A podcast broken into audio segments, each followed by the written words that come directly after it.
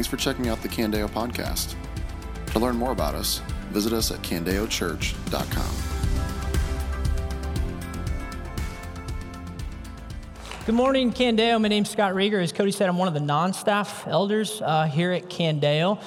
And all that means, who did the shout out? Jeremy, thank you very much.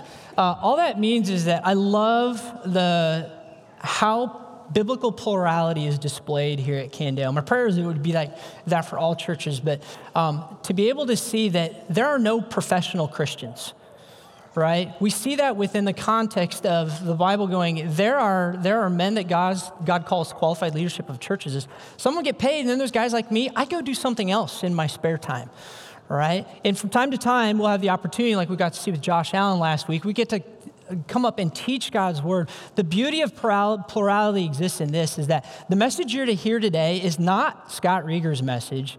It's not Jake's, not Cody's. It's, it's God's message taught through a team that is desiring to execute God's word, teach God's word faithfully.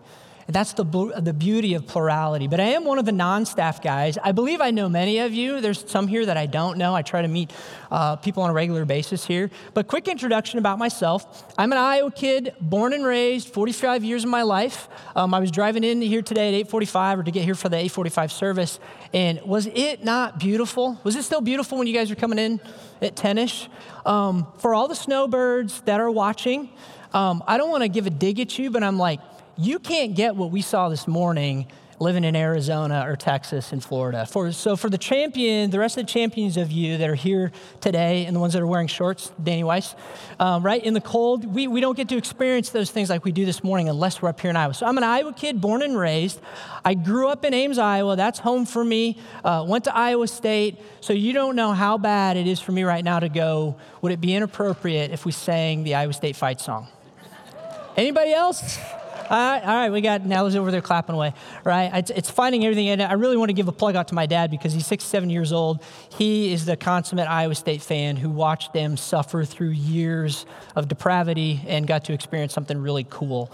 Um, but I could spend a lot of time talking about that. I'm not going to. Um, I've been married for 20 years. My wife and I, Julie, celebrated our 20th year of uh, being married last year in 2020. So, in all the things that COVID uh, 19 tried to take away, you can't take that one away from my wife and I.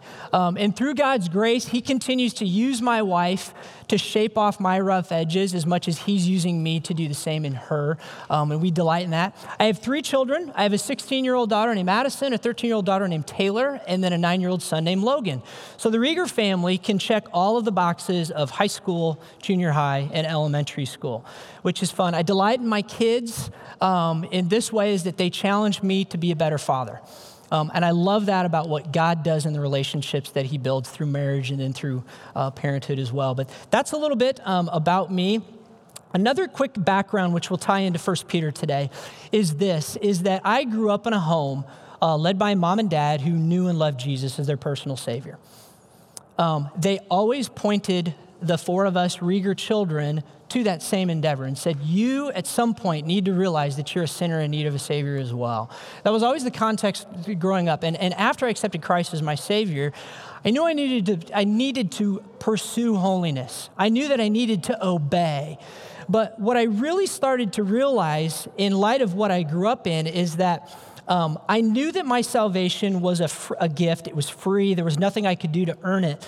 But what I, one of the things I didn't grasp on until much later in life, and was actually when I studied 1 Peter for the first time about six years ago, was this reality is that prior to studying through 1 Peter, I'd always kind of operated under the mindset that my labor for the kingdom, my, my striving for obedience, my trying to be holy was all about so God wouldn't get mad at me or that God would like be disappointed in me if, if, if, I didn't do that. And I'm telling you, it was so exciting when Jake asked um, Josh and I to teach with First Peter. Um, I remembered how First Peter really helped me see that there was a fundamental disconnect between the why of my obedience and the how the obedience should look like in my life. And I'm so excited to invite you into that this morning because that's what we're going to do right? I'm just inviting you into what God has already shown me in 1 Peter chapter 1. And this is not, if, you, are here today and you thought this was going to be a New Year's message, hey, here's some things we can do uh, throughout all the Bible. today's not a, a New Year's resolution message. Um, and the primary reason why I'm not making a New Year's resolution marriage is or uh, message is this, is that I don't think Peter wrote this message at the beginning of a new year. I, I don't know specifically when he wrote it. We know the context of when we wrote it, but I do know this is I think Peter wrote this simply to believers that he wanted to understand this, is that this is how we live as Christ followers. And that's what we're going to see today. And so, quick review. We had the great opportunity last week to have Josh uh, Allen lead us through uh, first, the first 12 verses of 1 Peter. And man, if that didn't have a connection to, uh, you know, Peter was writing this to a dispersed church, a church that was, was in different places, was under persecution, right? Was going through trial. Well, man, if we don't feel like that after 2020, I don't, I don't know when we're going to feel that way. We had a, a fiery, trial laden year this last year. And the reality of it is, is that 2020 probably looks for a lot of us similar to a lot of other trial laden lives that we've encountered. And so that begs the question after having a year like that, or maybe you're finding yourself in within trial right now, but if you're not, it begs the question how in the world do we press forward into 2021, into tomorrow, into this afternoon, into you know, this coming year? What confidence can we have? Well, I hope after studying through 1 Peter, the t- first 12 verses of uh, 1 Peter, we realize that we have this amazing confidence because of what Jesus had ar- has already done for us on the cross. We have this truth of a living hope, right? Jesus isn't dead, he's alive. We have truth of something that's imperishable, uncorrupted, unfading, in which when we put our trust in that, this brings this amazing confidence that allows us, that propels us forward. We saw that. Because this is true, that's what Peter is calling the believers to in the first 12 verses. He's like, because this is true, because our true reality is out of reach of even the most vile persecutor, the most evil person that you can think of, or the worst circumstance you think you can go through, because that's out of reach when you put your trust in Jesus Christ, we can not only endure this temporary time, but this is what I want us to grasp. This is what I really grasp. We're not just like surviving, we're thriving. We can thrive within difficult circumstance. We can thrive within just the normal day to day when things are going well. And 1 Peter chapter 1 verses 13 through 25 is going to walk us through the how of what that looks like. So I would love for you to open up your Bibles to 1 Peter chapter 1.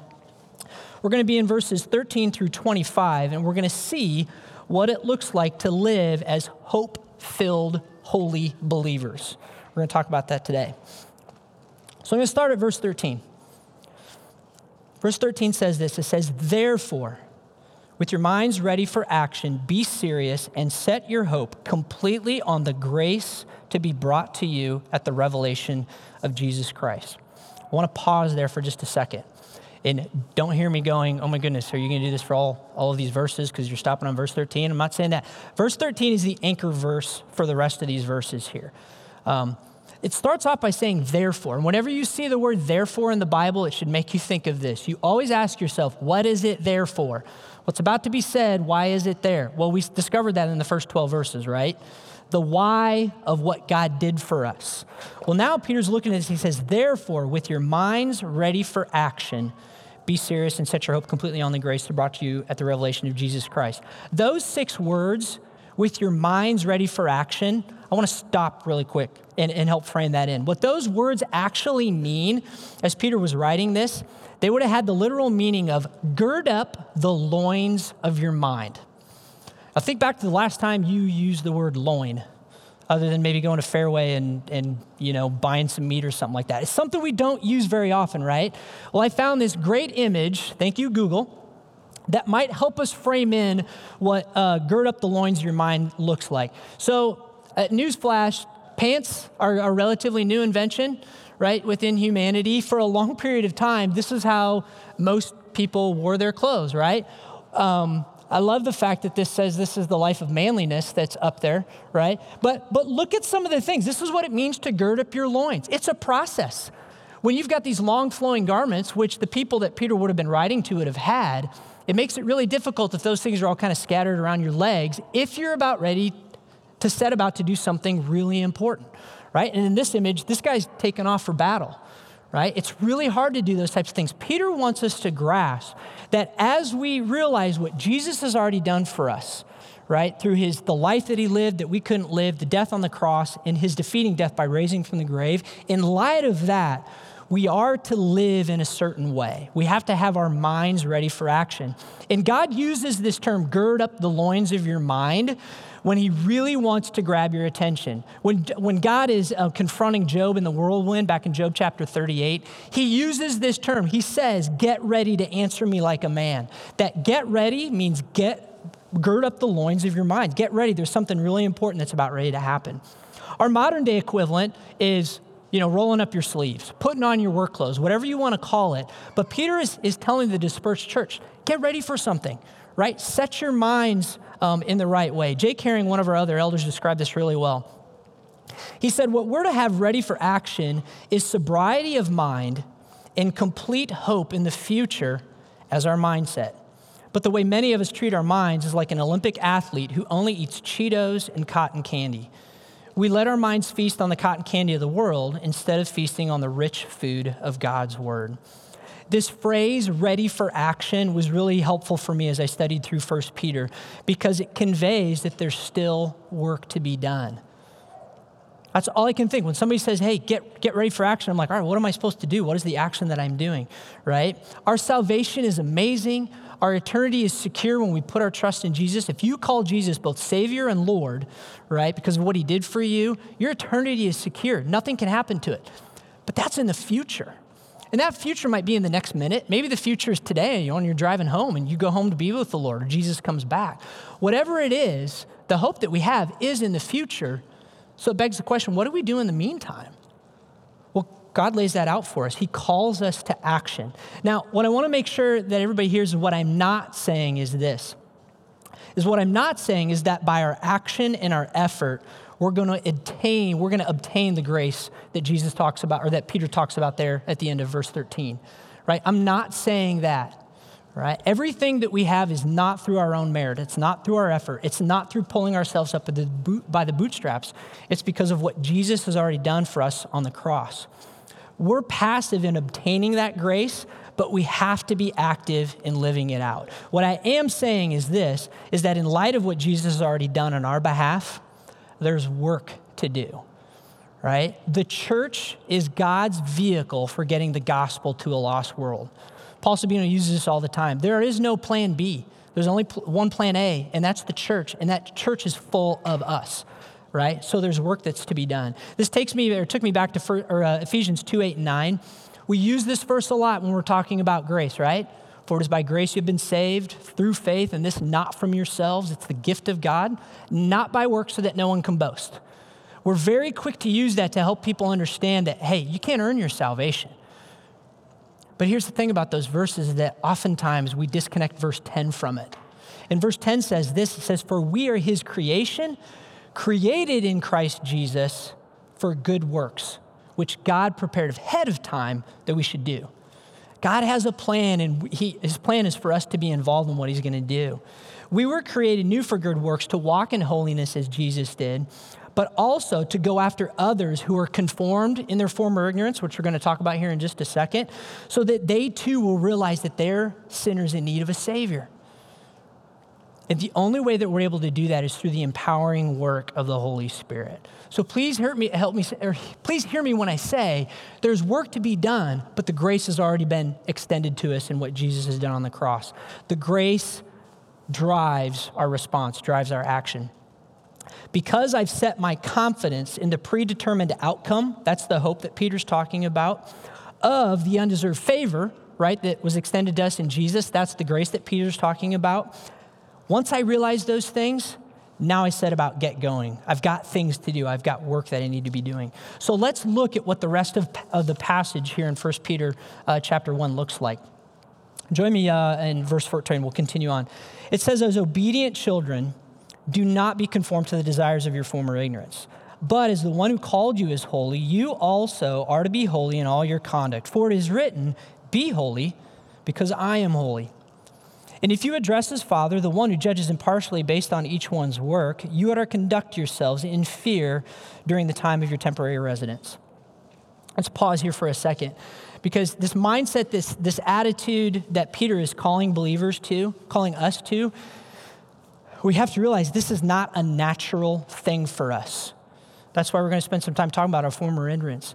This, this idea of living under the grace that God extended to us and living holy lives is not natural because we're unholy people.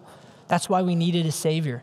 That's why this word adopt kept jumping out at me as I studied through the passage. We need to adopt a new mindset, adopt a new mindset. And this is near and dear to my heart because um, I've got a four, four kids in the Reger family. Um, I have a twin brother, a little sister, and I have an adopted brother. And we adopted him when he was probably three days old. And the beauty of that is that Michael was not my biological brother, right? We adopted him into our family. But in 38 years of his life, he is just as much a brother to me as my twin brother, Tim. That's the beauty of what the gospel calls us into. It takes us from an unnatural state, and over time, because of what God's power does in us, is He brings us into a natural state. Where now, as we've adopted this mindset, what was once foreign to us becomes something that is natural, right? And I know many of you have probably experienced that within Candeo with an adopted child, or maybe you yourself were adopted, or you have an adopted brother or sister we need to set about going, I need to adopt something that is not natural to me. And we do that by recognizing we used to look like something before Jesus Christ, right? And so Paul's going to, or Peter's going to call us to something here. He's going to use this term remember. We're going to see Peter do this constantly out the remaining uh, verses in this chapter. Is he's going to call us to remember things. And so one of the things we're going to, we're going to really uh, lock in on is that Peter's going to call us to remember who we once were, to remember who God is, and He is holy, and He's going to call us to remember what God did for us. Okay? He's going to, he's going to do those things in those verses 14 through 17.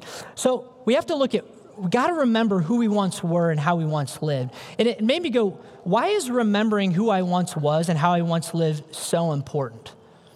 Why would, why, why would that be a big thing? I'm supposed to, God's a forgiving God. He forgets my sin. Why in the world would you ask me to, to remember like what I once and not be conformed to what I once was?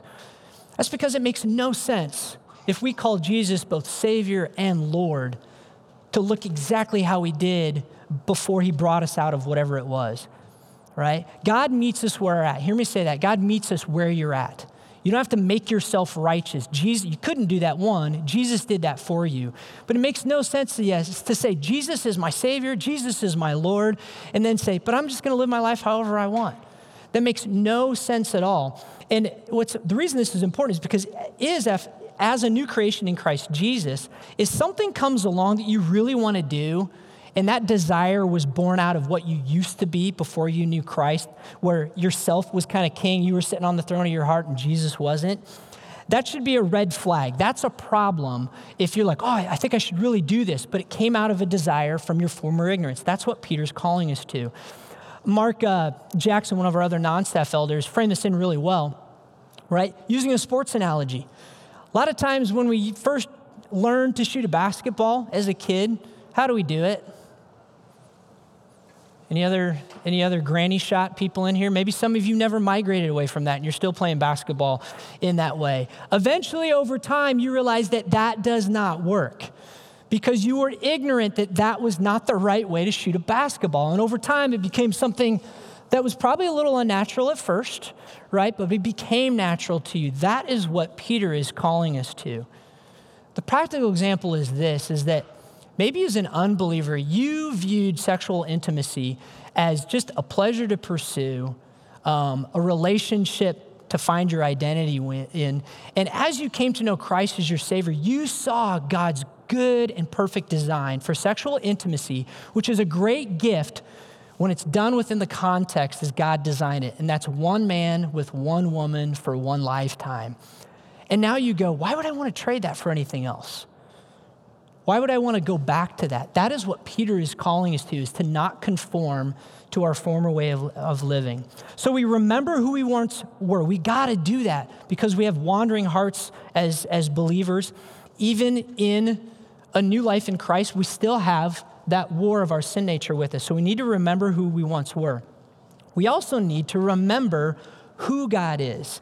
And when you look there, when Peter calls and says in verse 15, but as the one who called you is holy, you also are to be holy in all your conduct, for it is written, Be holy because I am holy. That communicates something to us. Because God is holy, I need to pursue holiness. Now, I found myself as I was studying this through, I'm like, you know what? We got to define what holiness is because I feel like Satan has done a great job in making that word kind of repulsive to us. You know, oh, you're just a holy roller. You know, that holiness is, it kind of, we, we have an affront to it because Satan has done a good job of saying, hey, God's merciful, God's grace, gracious. But then he leaves out the fact that, yeah, but God's also holy and he's just right? And holiness is a beautiful thing. This, this, is, this was so helpful for me when I encountered this a couple years ago. Um, check this out holiness is not an attempt to appear like we've got our act together so other people will be impressed or think we're perfect. Holiness is a word for somebody who is so happy in God, sin has no appeal anymore. Let me say it again. Holiness is a word for somebody who is so happy in God, sin has no appeal anymore. Just a couple weeks, we taught through Luke chapter 2. Jake taught through uh, Luke chapter 2 on Christmas Eve. Do you remember how he described Simeon?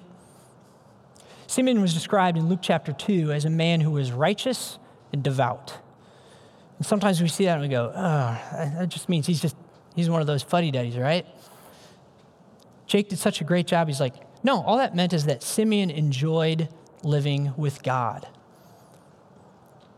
God is holy and it is good. It's for our own good. And the holiness that He calls us to is not a ball and chain, it's to free us to live the way that God ultimately designed us to in safety and freedom.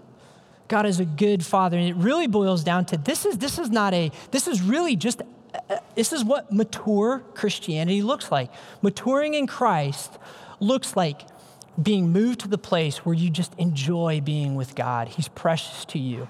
And therefore, what He calls us to do, I'm going to do, because how in the world could you not want to obey the God who would send His Son to die on the cross for our sins? That's what holiness looks like. And we have to remember that God is holy. So, because He is holy, we're to be holy in all of our conduct. Because He is holy, we also see here in these verses, we're to conduct ourselves in fear. And sometimes we, we have this idea of fearing God is kind of like, wait a minute, he was just born as a baby and he was really sweet and he's really kind and he's gracious and he's compassionate, he's slow to anger, all these things. But God is also just. Right? God is a just God. We cannot let our reverence for God become watered down. Jesus is not our homeboy, in spite of what the world might want us to think. Jesus is our boss. And that shouldn't, that shouldn't make us fear him. That should make us endear ourselves to him. Our eternal security is secured from God's eternal judgment. That is true because of what Jesus did for us, right? Our eternity is secure. But there still is judgment that happens when we blow it. A good father disciplines his children. I am a bad dad if I don't punish my kids when I see them going in a direction that they shouldn't go. And God is that same way with us. He's a good father. So when Peter's saying, conduct yourselves in fear, we should rightly fear this God who sent his son for us because he's a loving father and he's going to correct us. That's the kind of father I want to follow. That's the kind of father I want to obey. So we remember what we once were, we remember who God is, right, in his holiness, and we have to remember this. We have to remember what God did. Look at verses 18 through 21. It says, For you know that you were redeemed from your empty way of life, inherited from the fathers, not with perishable things like silver or gold, but with the precious blood of Christ, like that of a lamb without defect or blemish. He was chosen before the foundation of the world, but was revealed at the end of times for you, who through him are believers in God, who raised him from the dead and gave him glory, so that your faith and hope are in God. We have to look back and remember what God did for us. God redeemed us. God took that certificate of death, which every single person in this room, myself included, that is all my best efforts would ever earn me, is a certif- certificate of death. And Jesus nailed that certificate of death onto the cross. He didn't just stay on the cross. He went into the grave. He stayed there for three days, and then he rose again, defeating sin once for all. And if you're here this morning and you call, you say, Jesus did that for me, guess what? that's something awesome to look back to and go, Jesus redeemed me in that. He did that for me. We have to remember what God did for us. And when it says in verse 20 that Jesus was chosen before the foundation of the world, we're again reminded what God did for us because the solution to our sin problem and what Jesus did for us on the cross was not a surprise to God. This was not God's plan B.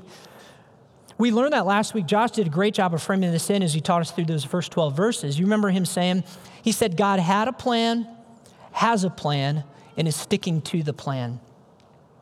Okay, now we have this amazing God who is faithful to every word that he does.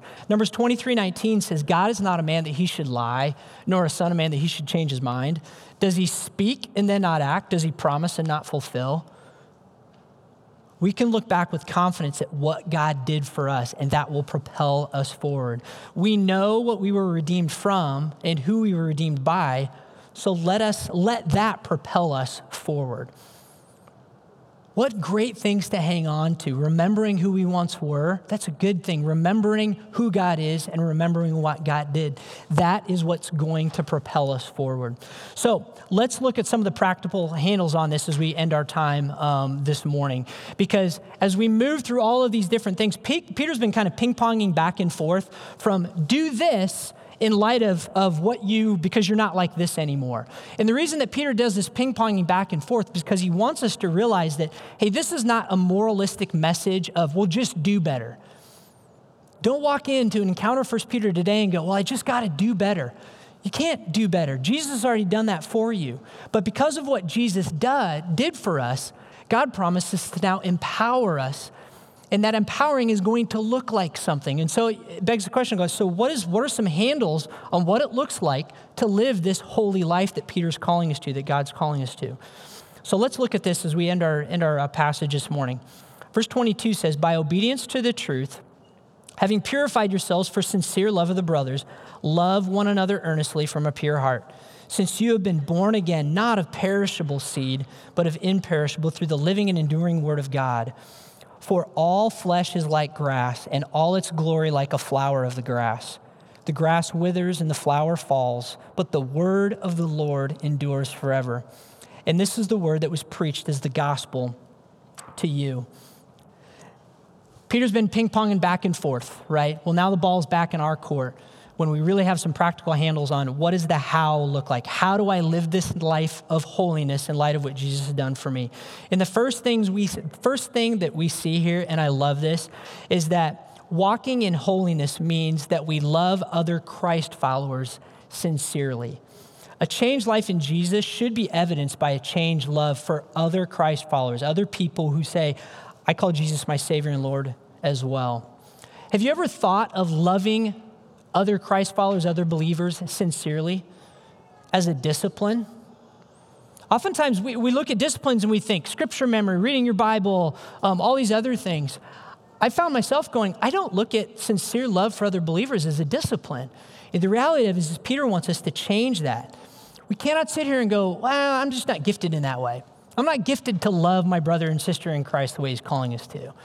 Peter's challenging that assessment and saying, No, we can't say, Sorry, God, it's not my fault that you didn't gift me to be in that way. He's saying, This is what hope filled holiness looks like. We love other believers sincerely. So, made me ask the question myself like, how did my sincere love for other believers look like this past year? Did I find my love for other Christ followers increasing and overflowing, or did I find myself becoming more frustrated with them? And if 2020 didn't reveal what was probably already there, I don't know what other year, you know, would do that. If the latter is the case, if this last year, maybe you're just because of whatever, you're in this context where you're like, I just feel like I'm more frustrated with my brothers and sisters in Christ. Can I challenge you with this? Because this really challenged me. This is hard. You know why churches are messy? Because there's people inside the walls of those churches.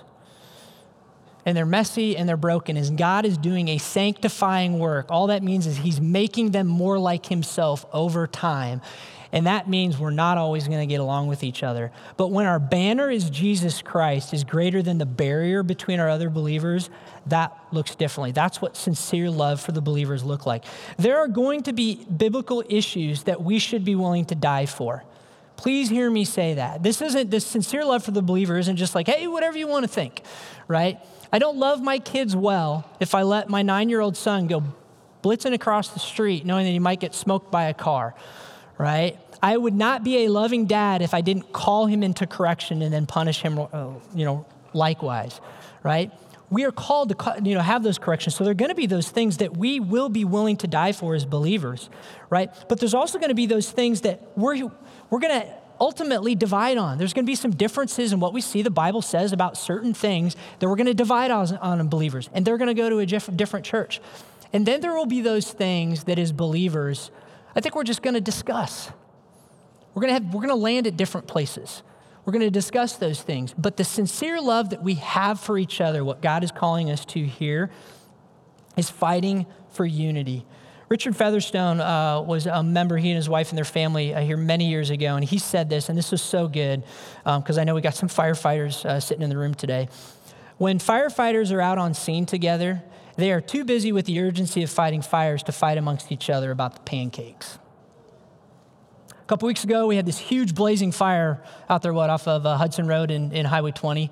You could see it for miles. I highly doubt that the guys and gals that were out there fighting that fire were bickering about something as petty as, you know, are we going to have pancakes? I don't want Pam. I'm tired about that. But so sad within our churches that oftentimes we let these little things fracture us. Mature believers are easily satisfied. Peter is calling us to fight for that unity. We have to stay fighting for that unity. And that doesn't mean that we don't challenge each other in God's word. That's the beauty of a sincere love is I can challenge you with God's word because I love you. I've had victory in whatever part of my life that, that God's let me out of, and I want to I want to uh, you know have you see that victory as well. We can still challenge each other but we can still have sincere love for one another. So we see the practical handle what does holiness look like within the context of sincere love for one another. And the other one that Peter gives us, and this is where we're going to end our time on today, is he gives us the living and enduring word of God. Two times in the last three verses here in 1 Peter chapter 1, a form of the word endure is attached to the phrase the word of God or the word of the Lord. And I really found myself studying through this, wanting to stop here for a second. Um, and, and this is why. And it, the reason I want to stop here is I feel a conviction with this. And I hope all of this comes, comes out in the right way. With the availability of technology and the ability to rapidly disseminate information, we have a lot of ways to be fed by God's word nowadays. That's, that's just what's true. But unfortunately, what I feel like I'm continuing to encounter is when I'm asking people, hey, what have you been reading in your Bible lately? What are, you, what are you being fed? What is God revealing to you in your word? Or, or what are you doing in your quiet time, if I can use that, that term? It seems like I'm seeing more and more people saying, oh, um, let me tell you about the devotional that I read. Let me tell you about the book that I read. Oh, you got to listen to this podcast that I had. And that's coming way more than this is what I read in the Bible itself. I'm seeing this cadence of, of these resources where they're becoming the primary diet of people's lives, right? And I want, I think I'm convicted that this is something that we, is crucial for us to understand is that what I'm not saying, please hear me say this. What I'm not saying is that podcasts, devotionals, um, uh, any of the books that you would read that are biblically based, that you should throw those out. I'm not saying those bad. Please don't walk away going, oh my goodness, I, I got to get rid of all that stuff. I'm not saying that at all. But I, I read the enduring word of God in words like imperishable and eternal. And then I contrast that with even the best of men is a man at best even these wonderful men and women who are writing these, these devotionals, these podcasts, these books, they're still temporary people who are fallible. What I see here in 1 Peter is a description of God's word as being something that's totally different from that. It never ends, right? And so when he uses words, he uses a phrase from Isaiah there in verses uh, 24 and 25 when he says, All flesh is like grass, its glory like a flower. Grass withers, flower falls, but the word of the Lord endures forever. That compels me to value this. Please hear me saying what I'm not talking about is summarily throw out all of your podcasts and devotions, book like that. What I'm trying to anchor this to is I'm talking in terms of primary diet versus supplemental diet.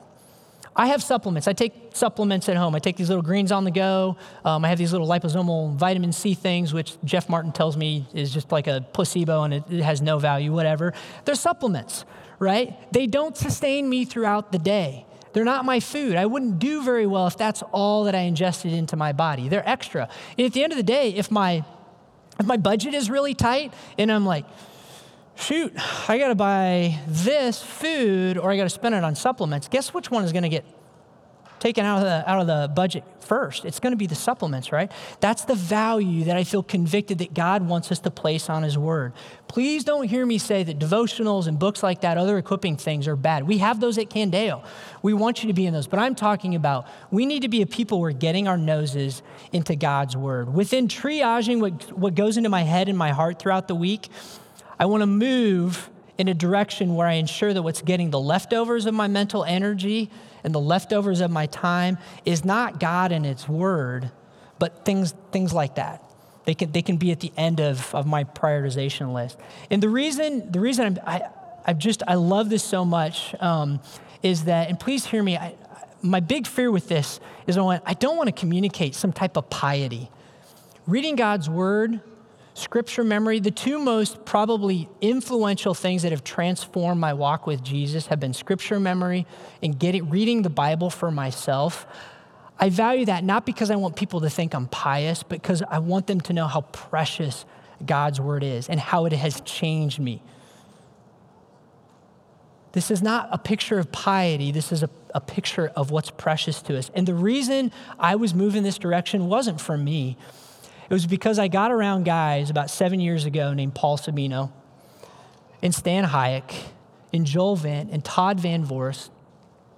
I got around men who were saturated in God's word and their lives looked fundamentally different. And then I started to learn that these guys didn't go to seminary, at least not right away. They came out of college as engineers and sod people and, and telemarketers and stuff like that. But they they preached God's word, they taught God's word, they lived God's word with power. That compelled me to go, what is it about these guys that's, that's just so different? And then I went, it's like this uh, connect for me. When you look at who Jesus called as his first disciples, they were not the guys that he pulled out of the seminary. He pulled out fishermen, right? He pulled out tax collectors. He pulled out lawyers and doctors because the power of God's word is so influential when we get our noses in it that that is something that's a mark of holiness. I'm, I'm just compelled that. And this is what it looks like for me. I don't want to spend a lot of time here. This is what it looks like for me because sometimes this, this helps turn it in. Monday through friday i just study through a book of god's word.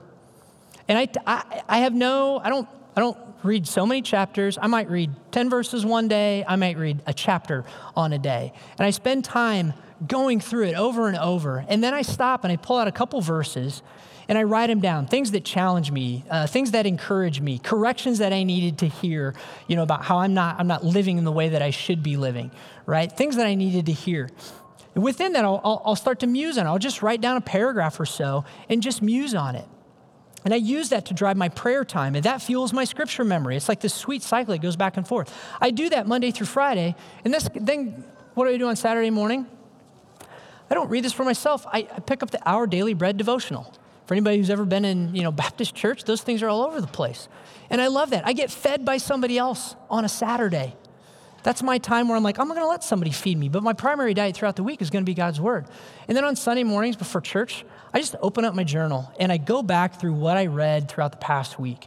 And I find myself encouraged, reminded of things that I read throughout the week. Guys, that's just an example. And please hear me this is not the pious this is not, you guys need to know how I do it. What I'm saying is, I, I have found God's word to be so precious and so transformative in my own life. I'm compelled to go, I've got to share this with other people because First Peter is calling us to do the same thing. You want to know the most practical application and answer to the question, how do I get my mind ready for action? How do I become sober minded? How do I set my hope completely on the grace to come? It's by saturating my mind with this, with God's word. If you want to know what God's holiness looks like, it's in here. If you want to know like what it looks like to live as a husband, as a father, as a wife, as a mother, as a son, as a daughter, as an employer, as an employee, it's in here. God's word is living and powerful. There are many people here at Candeo who would love to, to help you walk through that. We've got the, the 1002 resource that Cody mentioned. Um, we have to be a people who get our noses in God's word. So, why am I so passionate about these two handles? Why am I so passionate about these? Is because I'm compelled to see these and the beautiful the design that God has given to us when we love others sincerely, when we have our noses in the enduring word of God. And simply because of this, Satan loves to try and use persecution and trial to get us off the tracks, to derail us, to deflect us. Guys, First Peter was written to a church that was persecuted, that Satan was trying to derail. And when I see that this is what God is calling us to, it makes me go, well, I got to think back to this last year. What trials deflected me from obeying God faithfully? Am I more aware now of the daily news than what God says is true through reading His Word? Did I apply a James 3 type of wisdom to everything going on around me, everything getting bombarded over this last year? You know, was it, was it full of peace, gentle, compliant, full of mercy and good fruits? Or was it filled with selfish ambition, vain conceit, what James 3 calls us to? What, I asked myself, what derailed me from meeting with other believers regularly in person? How did the election cycle impact me as I traveled down the tracks of 2020? What did my love look like towards somebody else, another believer who landed a different place than I did with masks in COVID 19, or maybe voted differently than I do?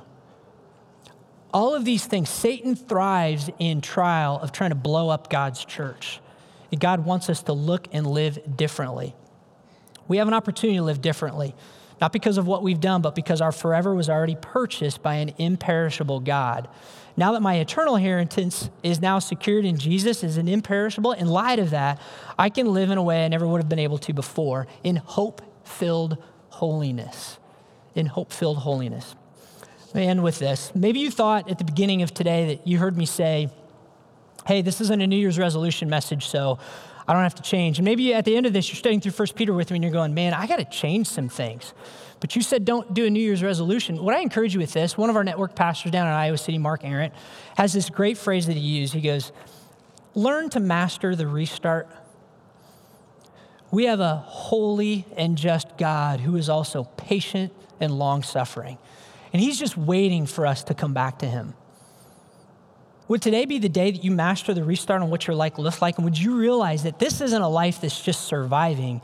This is a life that's full and thriving because of what Jesus has already done for us. This is the life that Jesus is calling us to. It's not tepid, it's not weak, it's full. It's not always easy, but it's full, right? And it's the life that God calls us into this morning.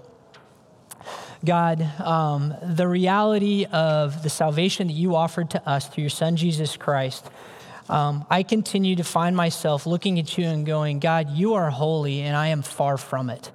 Um, but because of your Son, because he was holy, he was perfect, and he lived like a man, just like I did, God, and went to the cross for my sake and then rose again on the third day, I now have a hope. God, my prayer this morning, if there's somebody sitting here today who has no idea what I'm talking about, who said, I, I don't, I've never done that. God, would you just stir up in their heart to come talk to me, talk to somebody else about what it would look like to call Jesus Christ both Savior and Lord? But for those who would already call Jesus Savior and Lord, would we realize that we are compelled to live lives of holiness, not because we're trying to please you, but because the question has been asked of us how could you not want to obey a God who would send his Son? To die on the cross for our sins, to, to delight in a good Father whose design is perfect and good for us. God, would that compel us into not just 2021, but in our day to day and throughout the rest of our lives? We need you, and He asked this in Jesus' name. Amen. This has been a message from Candeo Church. To learn more about us or to hear more messages, visit us at candeochurch.com.